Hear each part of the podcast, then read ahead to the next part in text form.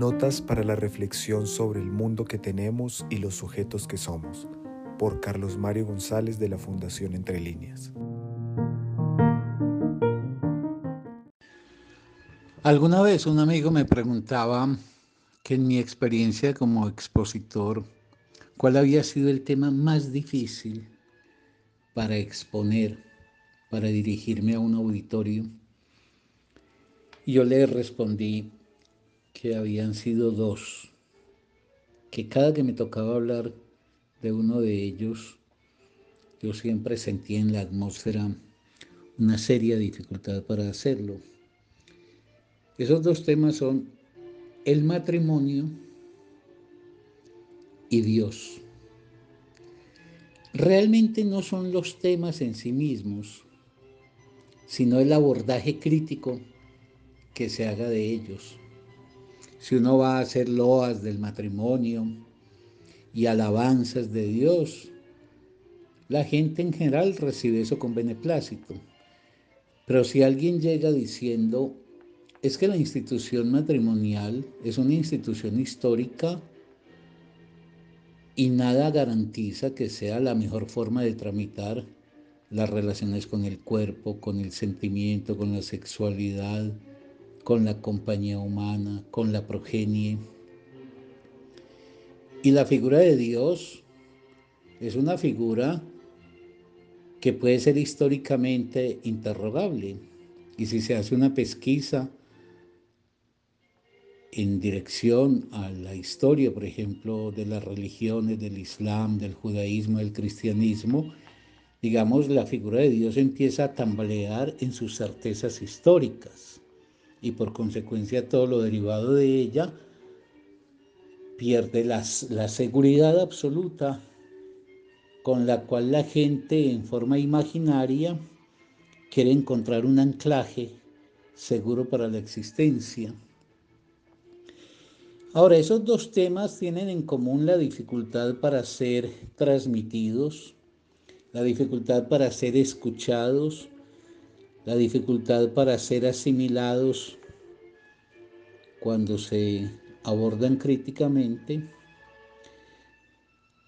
Digo, tienen en común una cosa, que es en la que radica tal dificultad, y es que los dos son referentes muy poderosos de la identidad de los individuos. ¿De quién es un individuo? Soy yo este que ha estado matrimoniado durante tanto tiempo, que empeñé en ello mis ilusiones, me he comprometido en esfuerzos, en sacrificios, he, digámoslo, pagado precio por sostener este vínculo. Y el creyente dice, yo he sido alguien que ha moldado mi existencia, por ejemplo, en mis comportamientos morales, en las renuncias reclamadas por mi religión, religión montada a partir de una forma, por ejemplo, eclesiástica y supeditada a un Dios que ordenaría cómo organizar las relaciones con la vida. Entonces el individuo dice, un momentito, es que yo he empeñado mi existencia tanto en el orden matrimonial como en el ámbito divino, para que me vengas ahorita a poner esto en cuestión. O el que no se ha matrimoniado, pero espera que a través de ese vínculo la dicha y la felicidad le vendrá, pues también prende alarmas y despliega una resistencia frente a ese discurso. Ahí, por ser cuestionador de la identidad del sujeto, porque por decirlo así, matrimonio y creencia llevan consigo la sangre del individuo.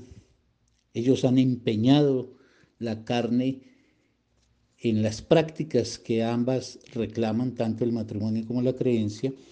Es por lo que es tan difícil abordar un tema como el de Nietzsche de la muerte de Dios de su frase Dios ha muerto. Porque generalmente quienes tienen una convicción religiosa levantan un frontón para impedir que llegue hasta ellos alguna palabra que los obligue a tener que pensar en eso. Sin embargo, la labor del pensamiento es esa, tener el coraje de avanzar en dirección hacia algo, hacia, por ejemplo, el examen de la validez de una proposición a efecto de reconocer si efectivamente esa proposición se puede sostener o por el contrario no. Eso es lo que yo espero que seamos capaces de hacer.